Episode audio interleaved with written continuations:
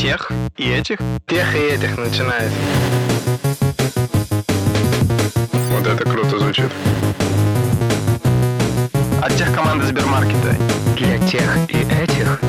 Всем привет! Это подкаст для тех и этих от тех команды Сбермаркета и студии Терминвокс. В этом подкасте четверо ведущих обсуждают IT-компании, как они пришли к успеху. Некоторые из них, к сожалению, не смогли его удержать, и все это мы будем обсуждать прямо здесь. В этом выпуске мы поговорим про такую компанию, как Nokia. Когда-то вы ее все знали по их мобильным телефонам, но они занимались не только этим. И, ребята, сегодня я предлагаю представиться как будто мы части мобильного телефона. Олег, Давай начнем с тебя. Всем привет. Меня зовут Олег Федоткин, я работаю в Сбермаркете, и в Сбермаркете занимаюсь по-настоящему а, платформой, дата-платформой, микросервисной, монолитной и так далее. А если бы я занимался телефонами или там был бы частью телефона, я бы был железками внутри этого телефона, а, материнскими платами и вот всем тем, чем напиханы современные телефоны. Меня зовут Никита Лагин. В Сбермаркете я отвечаю за бизнес-платформы. И если бы я был частью телефона, скорее всего, я был бы клавиатурой, с помощью которой можно набирать и делать с телефоном все, что вы захотите. Меня зовут Смен Мацепура, и в Сбермаркете я отвечаю за бизнес-вертикали. А если говорить про телефон, то я, скорее всего, дисплей, на котором отображаются какие-то сценарии для пользователя, который пользуется этим телефоном, и за рингтон. Меня зовут Дим Бабулев, я вице-президент по технологиям Сбермаркет. В случае с телефоном я, скорее всего, был бы аккумулятором, энергия которого нужна для того, чтобы слушать музыку, смотреть в экран и нажимать на кнопочки. А пока мы не начали наш подкаст, хочу напомнить, что вы можете подписаться на нас на всех удобных вам площадках, а также на YouTube, ставить лайки и комментировать наши видео и аудио выпуски. Особенно комментируют, потому что, как мы все помним, комментарии мы читаем, некоторые из нас даже не по одному разу. Все так. В конце нашего выпуска мы обязательно проведем розыгрыш, который стал уже традицией, так что обязательно досматривайте до конца, слушайте и комментируйте, отвечайте на вопросы, и мы подарим книгу, как обычно. А ты расскажешь, какую книгу подарим? А, нет. Расскажи нам. В этот раз мы разыгрываем в конце выпуска книгу моего любимого и обожаемого одного из главных философов современности Насима Талеба. А, это, наверное, его последняя книга, хотя, может быть, он уже что-то уже еще издать успел, а, рискуя собственной шкурой, она же Skin in the Game в английском варианте. Это завершение его трилогии, состоящей из «Черного лебедя», «Антихрупкости» и «Рискуя собственной шкурой». Крутая книга, а как ее выиграть, вы узнаете в конце выпуска. Олег, а почему она крутая? Во-первых, это философия. Современная хорошая философия которая заглядывает в суть вещей, в глубину нашего социума, в то, как устроены люди, как они работают. И я оттуда вынес очень много крутых мыслей, особенно про управление и про то, как правильно управлять. Если легко заспойлерить содержимое книги, то настоящий лидер-руководитель должен рисковать больше всех своих подчиненных. Иными словами, если я даю кому-то какую-то задачу, и кто-то ее не выполняет, за это отвечаю я, а не человек, который выполнял эту задачу.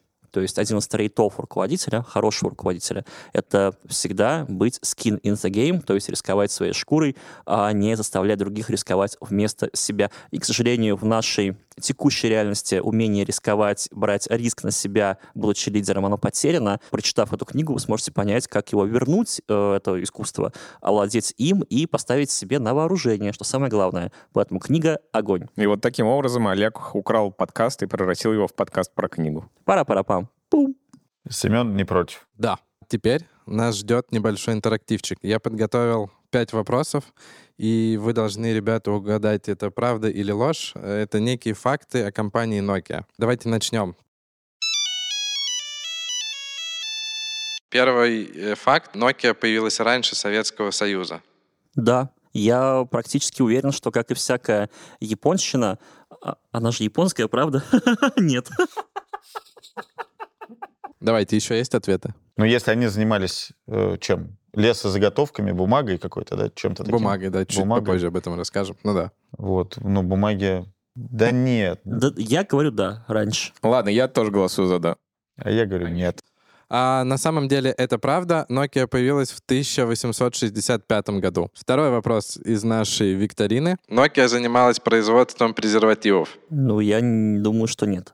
Тоже не верю. А я бы сказал да, потому что хочется, чтобы история Nokia была еще уникальна. Я с тобой согласен, но, к сожалению, это не так. А Nokia делали туалетную бумагу и резиновые сапоги, но не презервативы. Ну, а почти. шины, шины Nokia, они случайно не имеют какие-то отсылки к этим резиновым сапогам? Вот этого, кстати, не знаю, но думаю, что нет. Мы чуть-чуть попозже поговорим про то, почему компания Nokia так называется тоже. А пока третий вопрос. В 2007 году капитализация Apple и Nokia была равной. Там у Apple все было не так хорошо.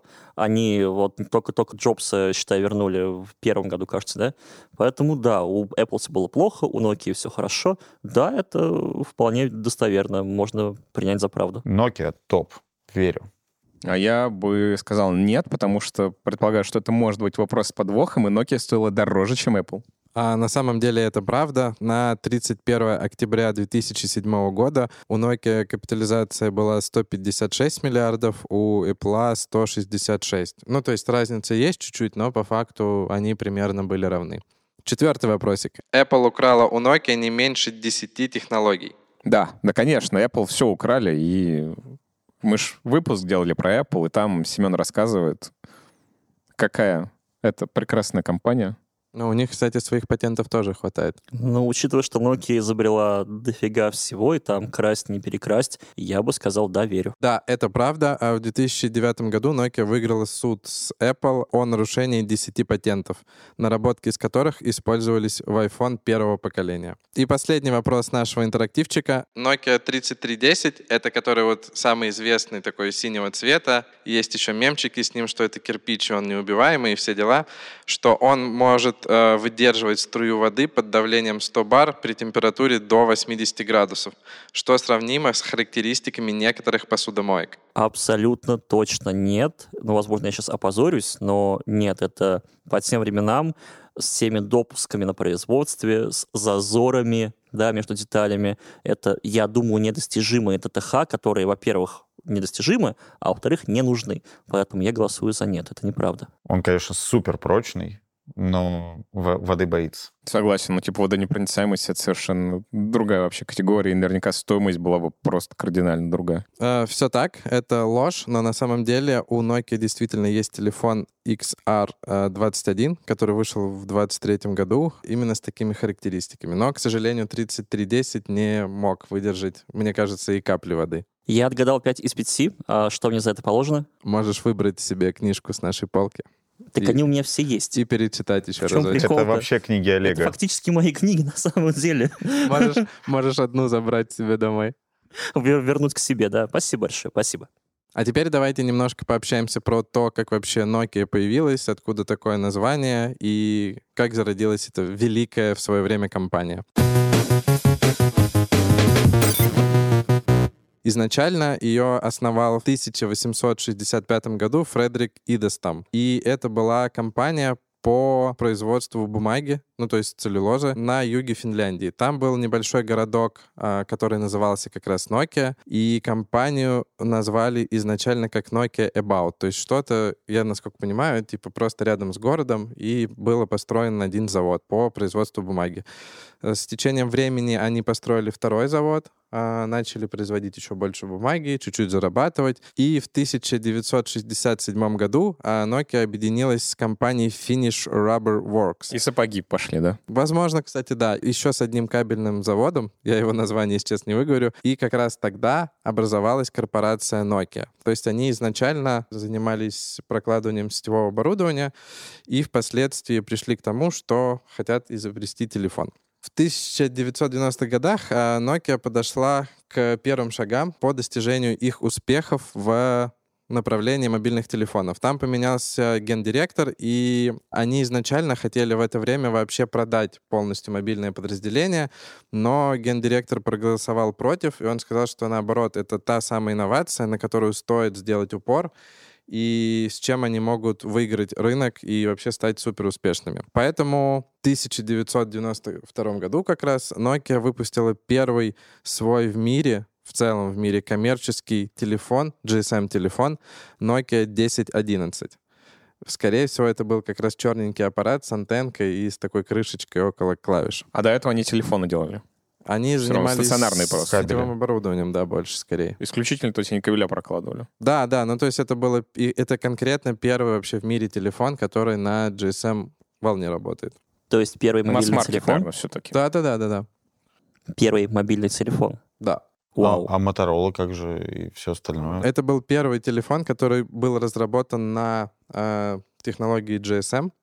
И это был стандарт, потому что новый стандарт, потому что до этого были сотовые телефоны, но каждый работал на какой-то своей волне без вот этих вот стандартных историй, и поэтому был скорее такой непонятный рынок, э, непонятно как работающий, и непонятно как масштабируемый. Nokia, получается, платформу создали для того, чтобы... Ну, я так полагаю, наверняка GSM определяет в том числе, с какими телефонами ты можешь эффективно связываться, вообще говоря. Да нет, это частотный диапазон определен в GSM-стандарте, и, возможно, нам надо сделать чик-чик.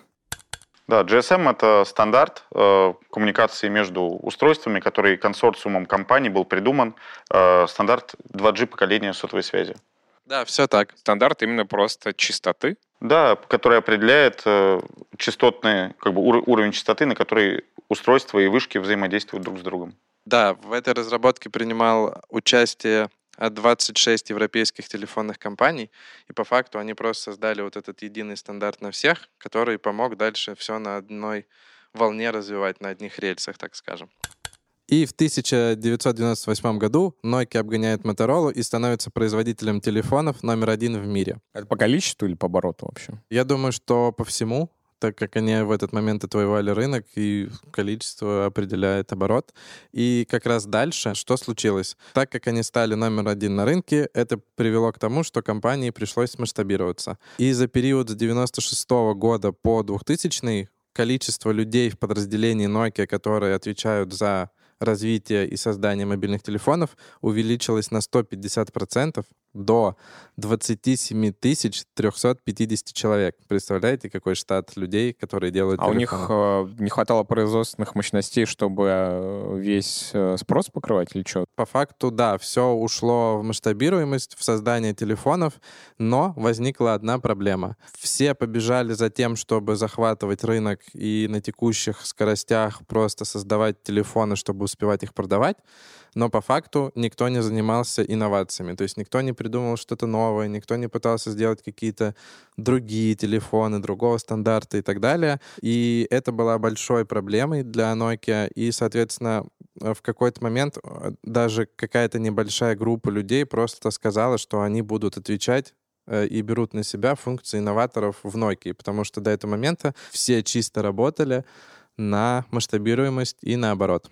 И у меня к вам есть вопрос. Как сохранить гибкость компании, стать гигантом, и вообще нужна ли эта гибкость, или все можно сделать просто на текущих рельсах? Мне кажется, именно этот отдел Nokia и потопил в конечном итоге.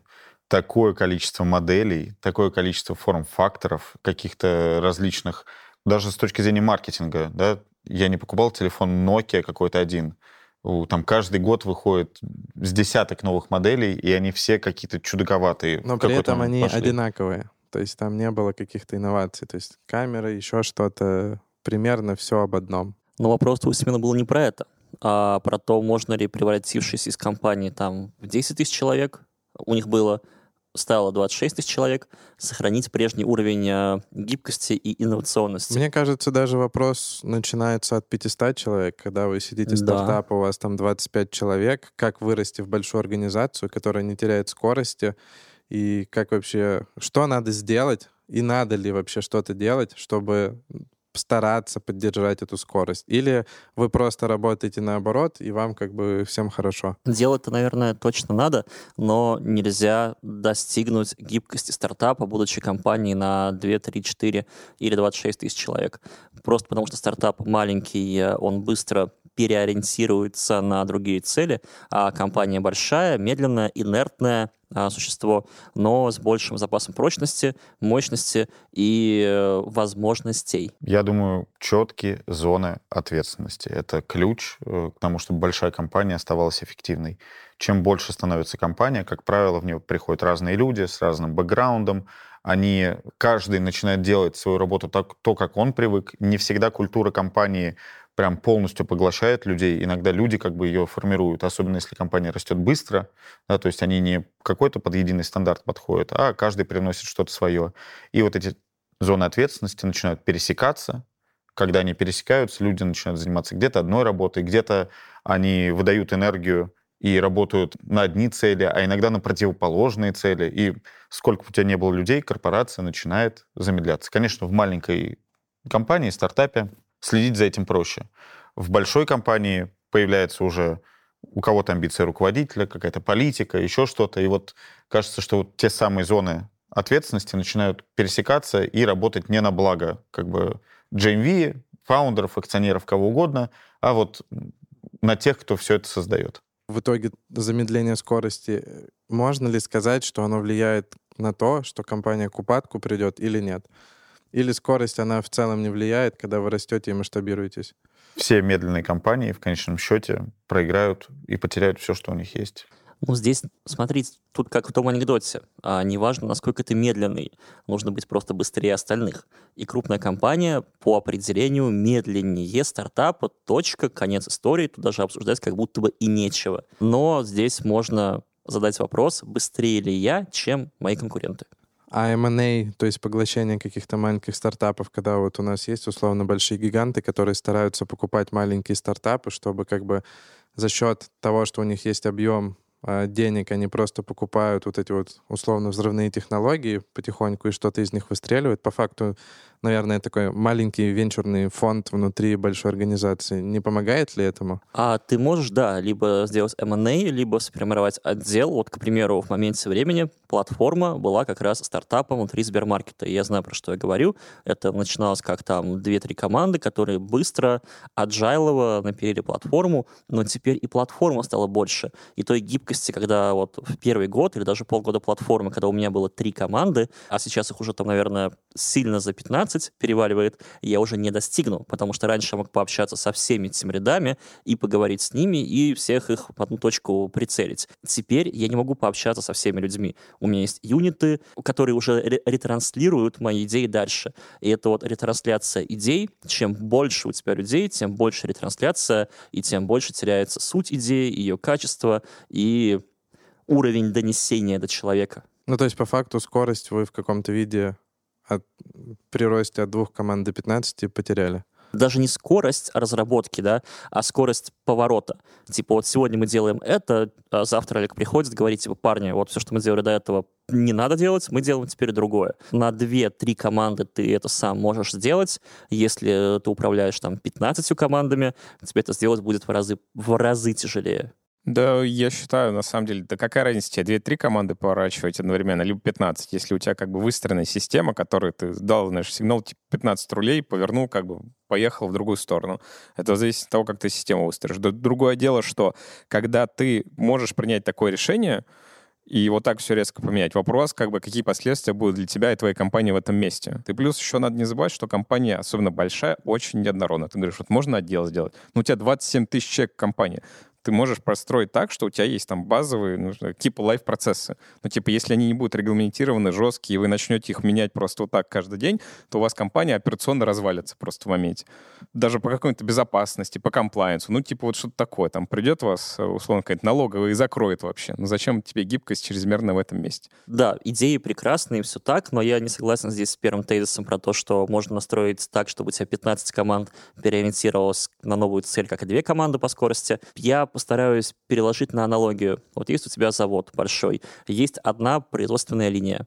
Э, если есть задача ее перестроить, то это ты сделаешь быстро. Вы до этого производили Toyota Camry, а теперь Toyota Land Cruiser. Это можно захачить, можно где-то какие-то отхок решения принять и перестроить одну линию. Но перестроить весь завод в разы сложнее. Также с командами.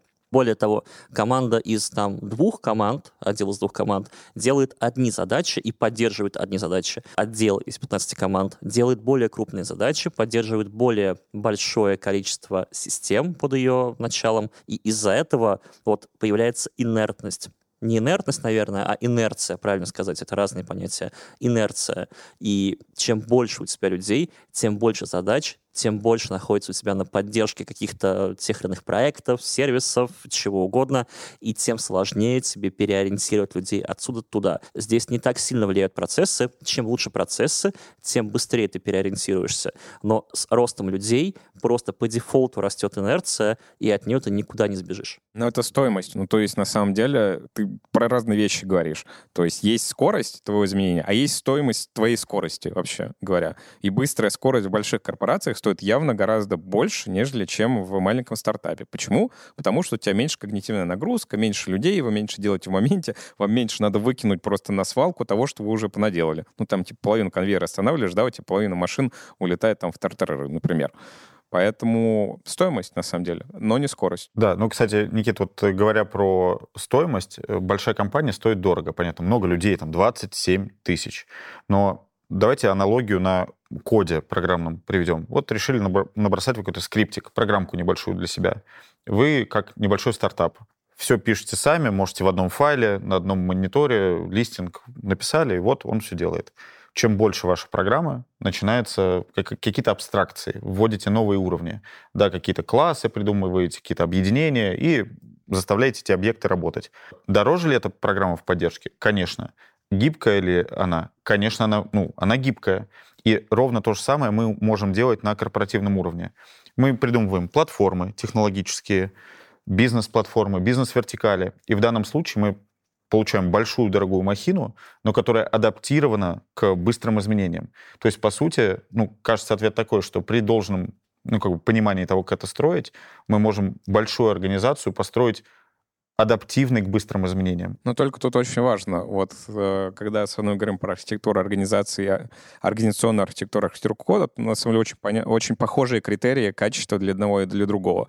Когда ты говоришь мне надо быть гибким, как требование к системе, это отвратительное требование. Ты должен быть гибким относительно каких-то изменений. И на самом деле вот в этом месте, мне кажется, зарыто самое большое золото вообще успешности компании на рынке, когда ты понимаешь, где вот эти степени свободы вообще, которые тебе надо выделить и быть там гибкими. А в других местах тебе гибким быть не надо, потому что гибкие везде — это вот абсолютный хаос, как бы все стоит очень дорого, ничего не понятно, потому что ты везде как бы гибкий, ничего не регламентировано. Вот чтобы добить этот спор, я не хочу оставлять все еще. Вот Никита не согласен Подеремся, с этим давай, тезисом. прям Давай, да, бой, а, борьба. На ковре. Да. Я. А, Ты с смотрите, нами, вот Боб? Никита говорит, что можно сделать отдел из 15 человек настолько же гибким, как отдел из двух команд. Я с этим категорически, прости, Никита, Так, ладно, деф- категорически не define, согласен. как ты любишь говорить, define, что такое гибкость. Давай вот прям на примерах. Там этот э, отдел из двух команд вчера делал а, утилиты для разработки. Они были нужны. Там делал а, какие-то обертки над кодом, метрики, дашборды и так далее. Завтра приходит Олег и говорит, парни, все это хорошо и прекрасно, но сегодня мы начинаем делать э, Хугин. Хугин — это наше платформенное приложение, ну, UI для разработчиков, девелопер-портал внутренний. И это было легко сделать сравнительно. Если я сейчас приду к чувакам и скажу, что вот все, что мы делаем теперь, это не важно, и нам теперь нужно, допустим, а, переделываться на запуск не в, в нашей инфре, а в новой инфре, на другом провайдере облака и так далее, и так далее, то есть вот бросить все и начать переезжать туда, то так же быстро, как с двумя командами, я этого не сделаю. Ну, у тебя масштаб, потому что другой уже. Так я и говорю, что скорость изменений падает вместе с ростом масштаба. Так я сейчас... Вы об одном, мне кажется, говорите. Да нет, ну смотри, как бы ты говоришь, не делай А, делай Б. Все. И они как бы начинают не делать А, делать Б. Ну, менеджмент так не работает. Блин, у тебя есть люди, у тебя есть э, инерция, у каждой команды она своя. Если ты крутой менеджер, там, на стероидах, на пампе, пришел после зала, ты можешь там на команды на одну, две, три влиять сам, своей там энергией. Если у тебя Ну, дофига то есть у тебя людей... подбор лидеров плохой, то есть, Олег, получается. Ну, потому Нет, что у тебя почему? нет людей, которые... Просто я даю себе отчет, что, Дипдайв что, в платформу что мои, начался. что мои лидеры — это не я. И это хорошо, что они не я. У них есть свои черты, которые там У лучше тебя должны меня быть лидеры, так которые так, далее. же эффективно, как ты, могут проводить изменения. Понятное Нет. дело, чем больше уровней, тем Если больше... бы они были настолько же эффективны, типа, зачем их держать в юнит-лидах, давайте сделаем их Вот там... ты сейчас э, договоришься, Олег. Давай поговорим про это. Я предлагаю agree to disagree. Файт. На самом деле, чтобы закончить дискуссию, я скажу, что Никита в чем-то был прав, когда сказал про потерю гибкости э, в большой компании, вообще нужно ли ее поддерживать.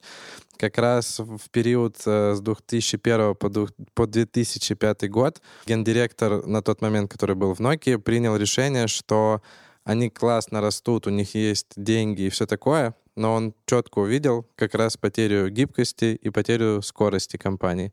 И очень начал на эту тему переживать, и как раз вот в период вот этих четырех лет был принят ряд крупных решений по изменению той же самой оргструктуры, когда мы говорим про бизнес-вертикали, бизнес-платформы, платформу. По факту они попробовали в 2004 году перейти на матричную структуру. Никит, расскажешь нам, что такое матричная структура? Если очень сильно упрощать, то организационных структур бывает всего две. Бывает как бы линейная и бывает э, матричная. Линейная — это, соответственно, когда у вас есть только связи вертикальные, то есть у тебя есть начальник, у твоего начальника есть начальник, и так вся организация построена. Матричная — это когда у тебя подчинение, вообще говоря, два. У тебя есть непосредственно твой начальник, у тебя есть еще какой-то второй начальник. Вот и получается матрица, потому что там у тебя два подчинения есть. И эти два подчинения, они зачастую как выстраиваются, чем характеризуются, что одно подчинение, которое говорит, что тебе делать надо в моменте, то есть целеполагание, а второе говорит о том, насколько хорошо тебе это надо делать. Ну, в целом, когда мы говорим про модель Spotify, мы называем этих людей даже там в наших матричных IT-структурах как guild-лиды, которые обеспечивают должный уровень качества, развития людей, того, что вот все эти ребята делают свою работу правильно и хорошо. Ну а дальше как бы матричную структуру можно делать более сильной, то есть, например, ты скорее напрямую репортишь э, функции линейно, то есть это твой непосредственно прямой начальник, а вроде как э, линейка которая говорит, что тебе делать, она не жесткая. Ну, допустим, project менеджер твой, ты ему не отвечаешь, он не твой начальник, но он тебе ставит задачи. На самом деле, балансируя между двумя этими ветками, можно построить кардинально разные организации и кардинально разным образом наловать, вообще говоря, дров. Я бы добавил еще пример, такой супер простой. Условно, у вас в организации в линейной может быть три команды, там одна это 20 бэкэнд людей, вторая команда — это 10 мобильщиков, третья команда — это там условно 6 девопсов. Матричная структура — это, соответственно, 10 команд, где в каждой команде есть там три бэкэндера, два мобильщика и там по одному девопсу условно. И в этом как раз разница, что тут появляются вот кросс-функциональные команды, где есть все нужные люди для достижения цели. То есть это не про колодец вот просто там 30 бэкэндеров, например. Матричная структура позволяет вам на масштабе там организации переиспользовать лучшие практики того, как что надо делать там в тех функциях, которые вы выделяете. Ну вот мы пример Sony разбирали, у которых там явно видно, что вот инженерка и продукт — это у них функции на самом топ-уровне, которые подчиняются напрямую гендиректору, несмотря на то, что у них есть прям отдельные бизнесовые вертикали, там по регионам даже, в которых, судя по всему, все эти люди явно работают. А не является ли это следствием, ну, обратно слабости менеджера. То есть менеджер как э, специалист, если у тебя производственный процесс делится ну, на какие-то составляющие, да, в каждой этой составляющей есть э, ну, какое-то экспертное мнение, экспертное лидерство. И это как раз в матричной структуре и, ну, есть тот горизонтальный уровень. Например, главный бэкэндер, главный фронтендер, главный дизайнер. Назовите на ваш выбор что еще угодно. А при этом ты как менеджер не являешься специалистом экстра-класса во всем. То есть ты, у тебя может быть vision, у тебя мож, могут быть скиллы управления людьми, и при этом у нас есть компании, типа как Apple, да, где был визионер, который вроде как и дизайн знал, как делать, и производство, то есть он продукт, который хотел получить, он очень хорошо себе представлял.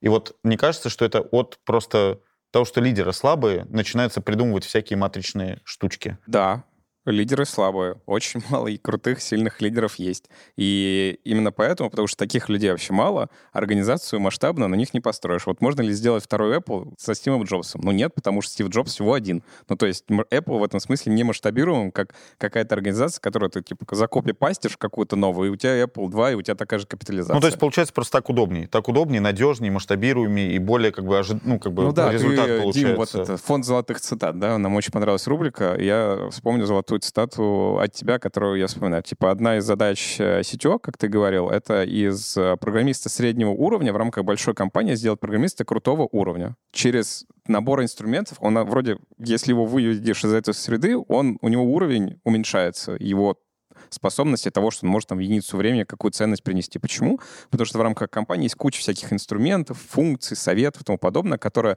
э, настолько ему помогают, что он становится прям уже крутым, хотя в целом, если вы вытащите всех вот этих вот э, вещей, которые ему, экзоскелетов, скажем так, платформенных, которые ему помогают крутой код писать, он становится скорее середняком. Так вот, а по факту принятое в 2004 году решение, которое попытались сделать на самом деле супер быстро, там условно за полгода, чуть-чуть больше, может быть. На 27 тысяч человек.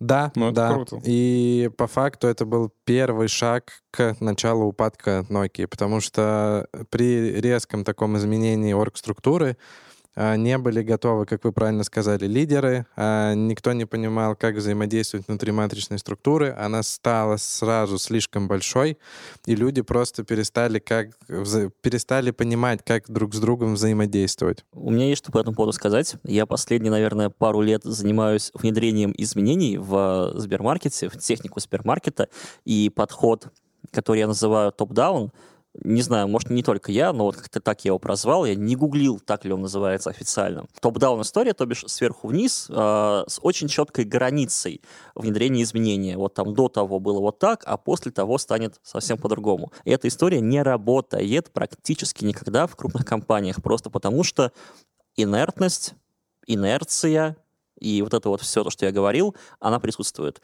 И внедрять изменения топ-даун зачастую просто адски неэффективно. Есть умные люди, умные статьи, а, называется «Теория диффузии инноваций», которая описывает внедрение инноваций по группам, а, по гаусяне, с возрастающими там группами пользователей, у которых есть свои вкусы, там разделение на инноваторов, ранних адоптеров, лагардов и так далее, так далее, так далее.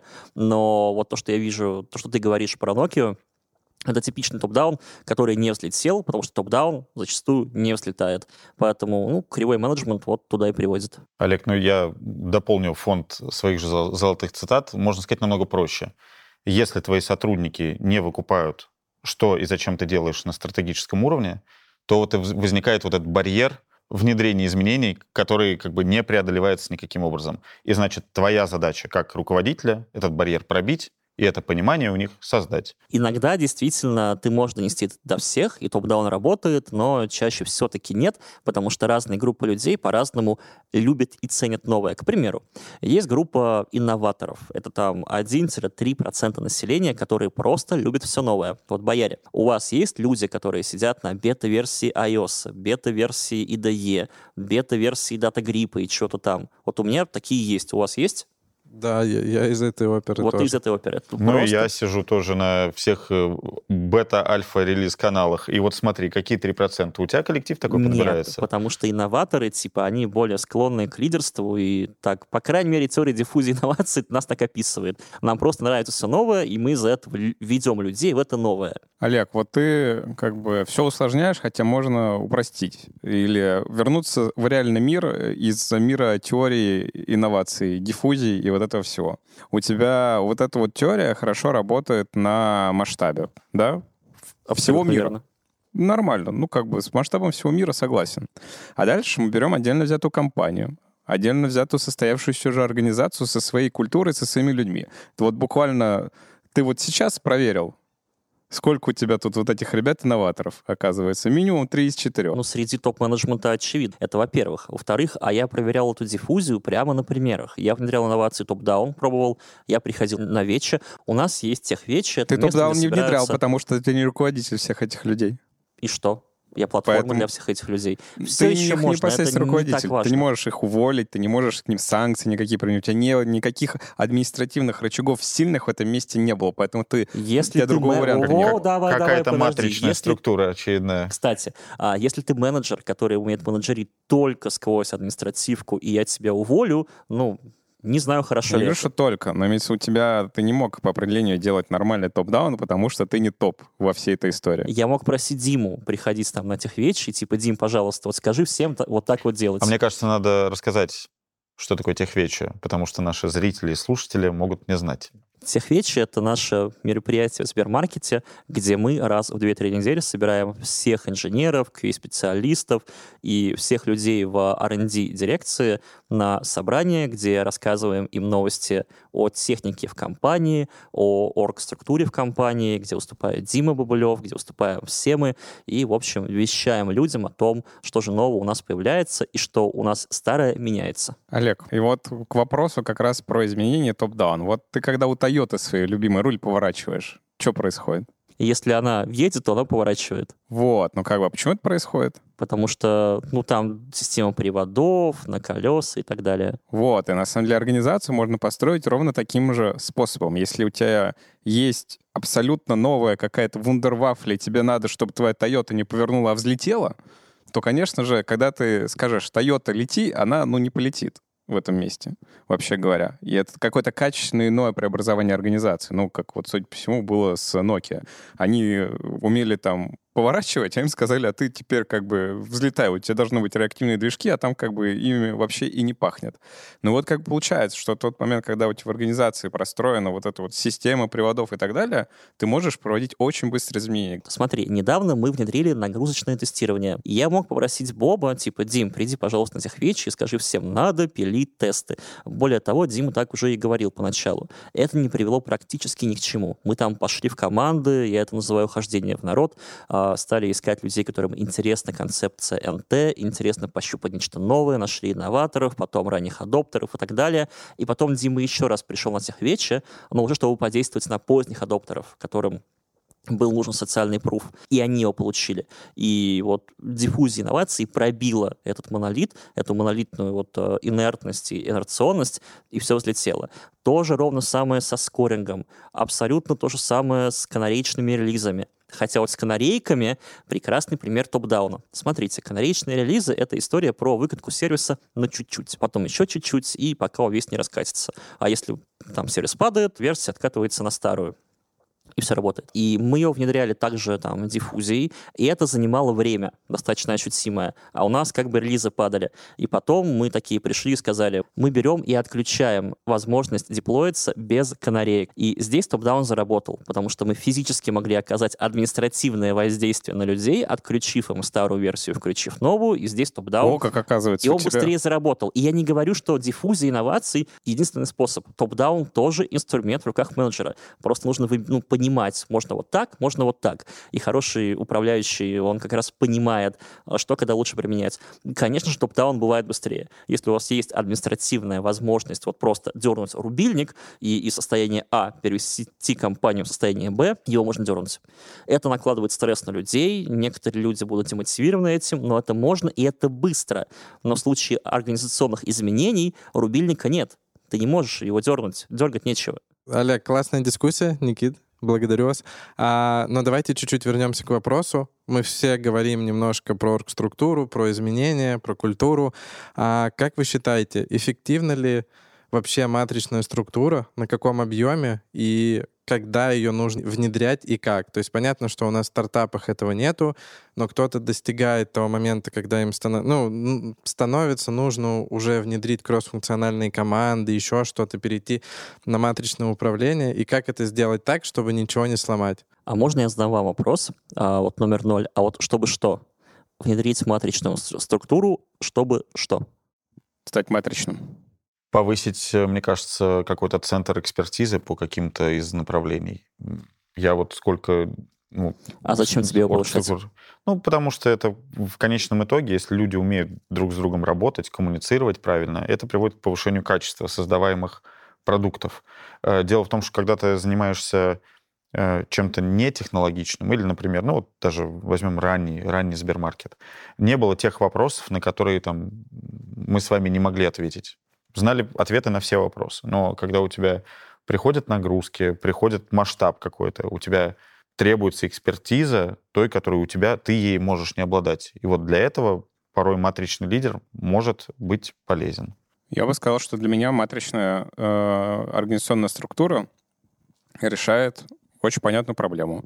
Это инструмент, который позволяет обеспечить должный уровень качества при масштабировании. Дальше, что такое должный, как бы, что такое качество, ты сам определяешь в рамках своей организации. Но это именно возможность реплицировать такое же качество, которое ты считаешь является бейзлайн просто обязательной историей для твоей компании в чем бы ты ни работал в моменте.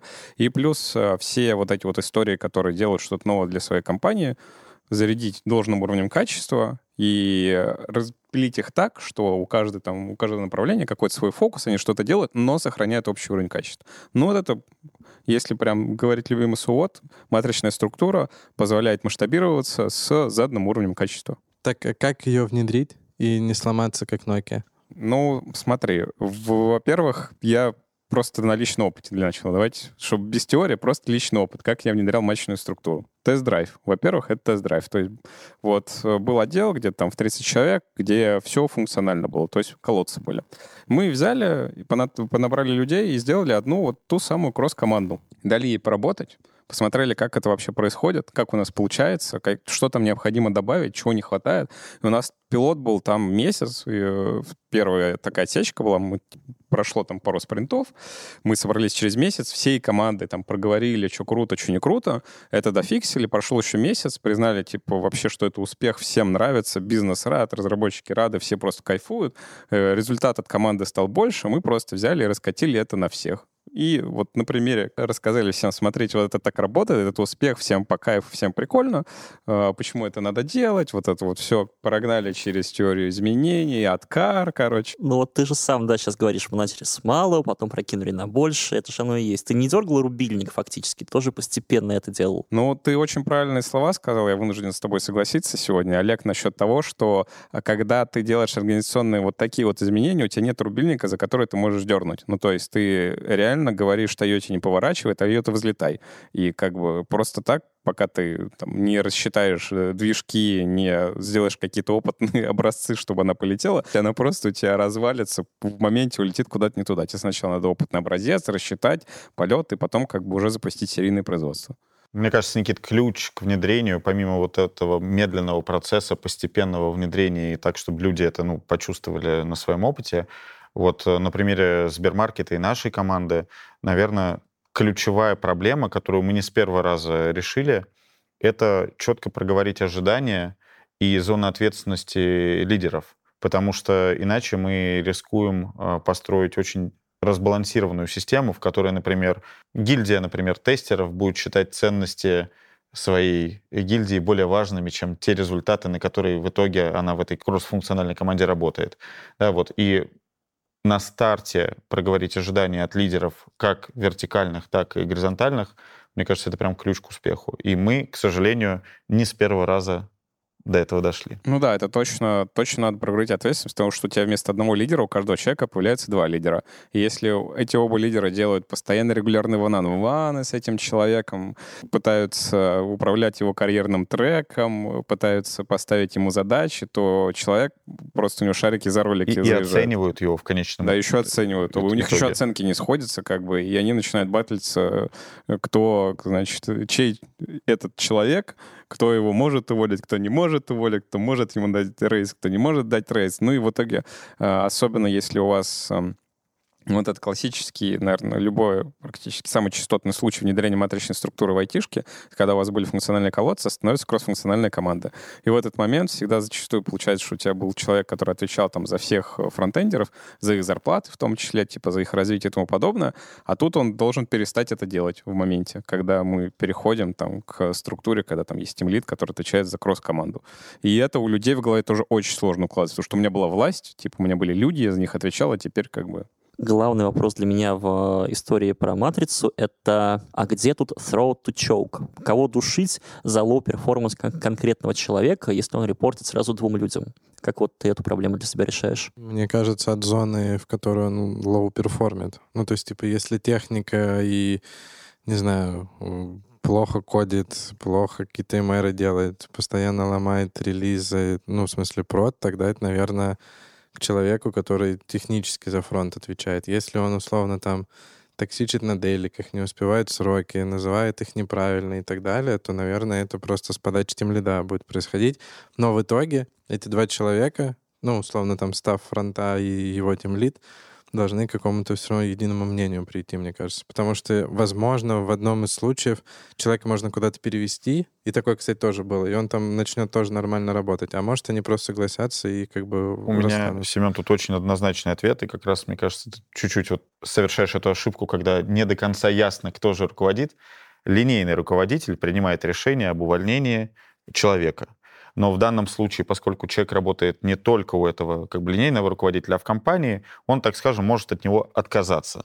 Лидер гильдии, матричный какой-то руководитель предоставит другого специалиста на замен этому. Ну да, Э, все да. так, но и все Ну равно и- лидер может сказать, что технически он не тащит, так что, типа, я бы рекомендовал его к, к увольнению, условно, потому что, типа, это не тот специалист, которого мы хотим То есть он видеть. фактически его может уволить не из компании, а из своей команды. Хорошо, я еще более подлый вопрос задам. Это из моей практики случая, я его не придумываю. Чье мнение важнее здесь? Вот, к примеру, на performance review а, лид человека говорит а, оценка там А или, или А+, а функциональный руководитель говорит там это там Б, Б+, это потолок. И они начинают спорить и не договариваются. Такое бывает, к сожалению. И тебе, как там начальнику, нужно этот Гордиев узел разрубать. Вот как вы для себя решаете, чье мнение вам важнее? Да, или, мне в и- моменте... или равноценно? Ну, Я не, не понимаю, почему ты как-то ты подло ставишь вопрос, спрашиваешь, чье мнение важнее. Да оба мнения одинаково важны. Ты просто из двух мнений принимаешь свое собственное, и твое мнение, вот, ну, типа, самое важное мнение, что в итоге твое? Ну, ты типа, принимаешь решение. Вот, ну, ты дальше слушаешь, ты слушать умеешь, что-то понимаешь в этой жизни, да? Понимаешь, за что отвеч- отвечает человек, э, из каких сторон они описывают работу человека. Вот. Но типа, там универсального такого ответа я не, знаешь, типа Silver Bullet. Послушал, ну, как суд присяжных вот этот принял решение. Powodzenia. Мы немножко отклонились опять от Nokia, и давайте все-таки вернемся к тому, почему все пришло в упадок. Все началось как раз с матричной структуры, с того, что они не смогли с ней совладать и попытались это сделать супер резко. Скорее всего, внутри Nokia были такие же споры, кто кого должен уволить, как проводить перф-ревью, и это просто наложилось на супер короткий промежуток времени. Но дальше, на самом деле, произошло еще несколько этапов, а, из-за которых А не было это уже агонией? Вот это желание быстрых изменений оргструктуры за полгода на Всё 27 с человек, этого- у- выглядит 27 тысяч человек, выглядит так, как будто это уже все признаки веселого конца. Все так, Дим, ты прав. Как мы сказали раньше, матричная структура — это была первый шаг попытаться нагнать скорость, и после того, как у них это не получилось и стало еще хуже, было принято несколько решений, которые как бы добили, можно сказать так, Nokia. Соответственно, у них поменялся гендиректор, который очень резко переписал э, стратегию, выпустил письмо на все, по-моему, 27 тысяч сотрудников. После этого это все попало, естественно, в прессу. Там был резкий разворот на 180 градусов, ну, как им подходить к мобильным телефонам и так далее. Акции компании упали на 14%, по-моему, в тот момент. И после этого был еще один шаг, который э, сопровождался внутренним конфликтом между двумя топ-менеджерами. Прости, пожалуйста, я добавлю, что они даже не упали, а рухнули. 14% это примерно дофига. Ну да, тем более это после пресс-релиза, соответственно, чуть ли не одним днем все это случилось. И дальше внутри начались просто уже, так сказать, терки между двумя топ-менеджерами. А гендиректору, по-моему, основатель компании запретил в тот момент э, ходить, ну или не основатель компании, а главный совет директоров, ходить э, и общаться с советом директоров без его участия. Начались подковерные, так скажем, игры, потому что кто-то перетягивал одеяло, и по факту компания замедлилась просто кратно за счет того, что никто не понимал, куда и как идти вообще вот всем работникам там.